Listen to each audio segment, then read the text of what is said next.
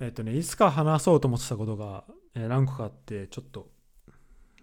ここで消費したいと思います。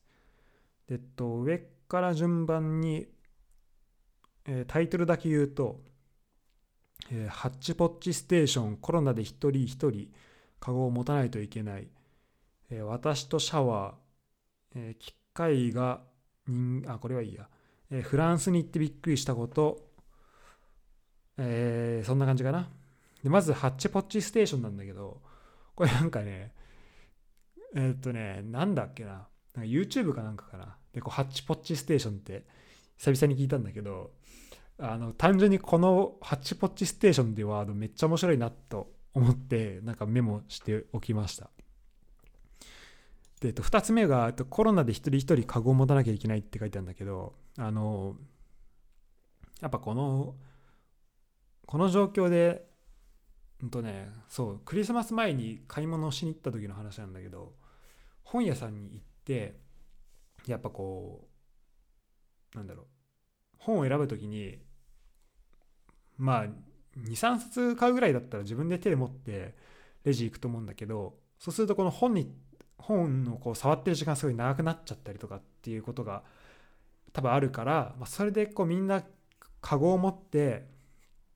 あの入りましょうってことに、ま、なんかなってるみたいで。で、まあ、それはいいんだけど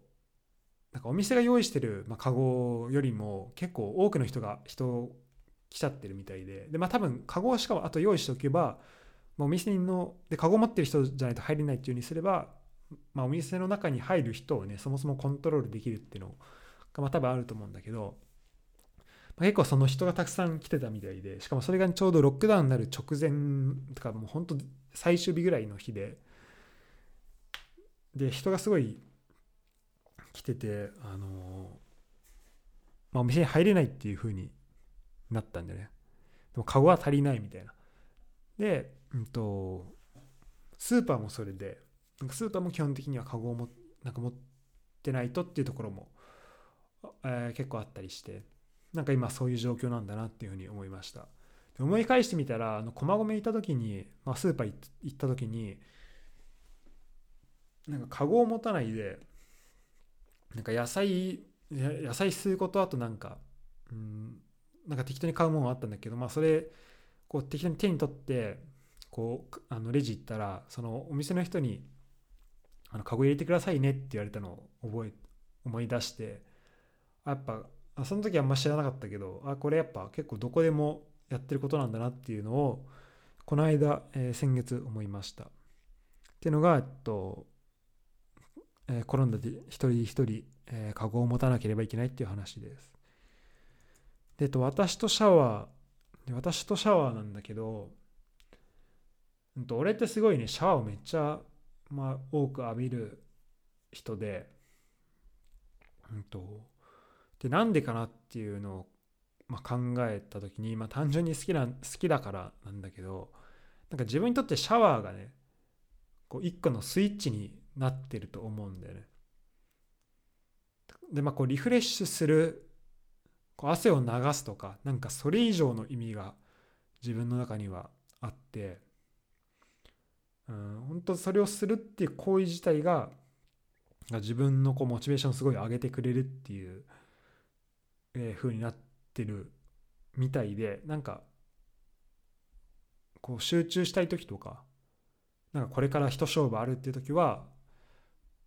ちょっとこうシャワーをなんか浴びた方が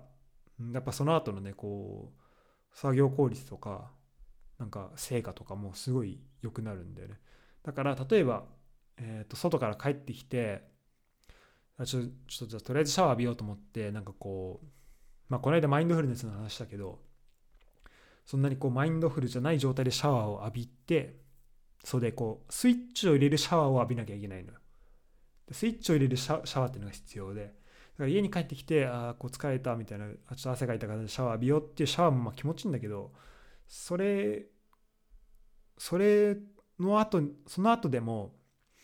例えばなんかあちょっと今のさっきのシャワーちょっと何？気合入ってなかったなみたいな。ちょっと今のシャワーはなんか不十分だったなってなってでその後なんかちょっと一発決めたいなっていうことがあるとしたらもうその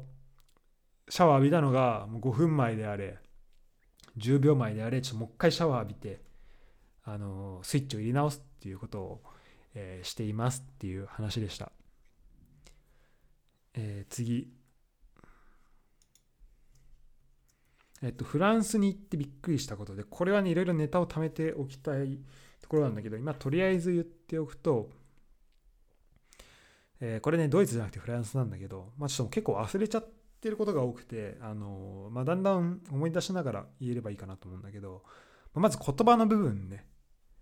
で結構びっくりしたのが、うんと、エトセトラってあの ETC って書くやつね。その他みたいな意味なんだけど。フランス人ってこれエトセトラって言うんだよね。で日本語でさエトセトラって、まあ、ETC って書いたりすることあるかもしんないけどでもエトセトラって言わないじゃん。日常会話。日常会話でフランス語使ってたかな。うん。言わないんだけど言わないと思うんだけどフランス語を普通に使っててあエトセトラってあのフランス語で使うんだっていうふうに思いました。でま多分ラテン語だと思うんだけどこのラテン語のアンドなんちゃらアンドっていうのがこうエトでフランス語もあのエって、まあ、ET って同じスペルだからなんか最初は俺フランス語かと思ったんだけどエトセトラって、まあ、その後に、えー、そうじゃないってことを、まあ、知ったんだけど結構このねフランス語ってラテン語めっちゃ使うんだよね。で他にもなんかアプリよりっていうこれはどう訳していいかよくわかんないんだけどまあこの、まあ、経験から言うとみたいな。なんかうん。今までの経験から言うとねみたいななんかそのアプリよりっていうのを、うんと、最初にこれは逆パターンでフランス語でアプリよりって言ってんなこいつみたいな。これどういう意味みたいな思ったのが最初ででその次に、えー、日本でなんか理工学系のま授業でアプリよりっていう言葉を、え、なんか使ってるのを聞いたんだけ使ってるのを聞いてあこのアプリよりって聞いたことはあるわっていう風になったパターンだったんだけどなんかそんな感じでね結構あの日本人というかなんかパッと見難しそうな言葉を結構でフランス人って使うんだなっていうのでちょっと、えびっくりしましたという話です。えー、ということで今回はハチポッチステーションとコロナで一人一人カゴを持たないといけない話。そして私とシャワー。えー、私の、あ、違うわ、えっと、フランスに行ってびっくりしたこと、えー、この4本でした。え、どっかで、え私の好きな街と、あと、使う言葉に敏感になった話と、機械が人間の仕事を全て奪った時の話をしたいと思ってます。それではまた。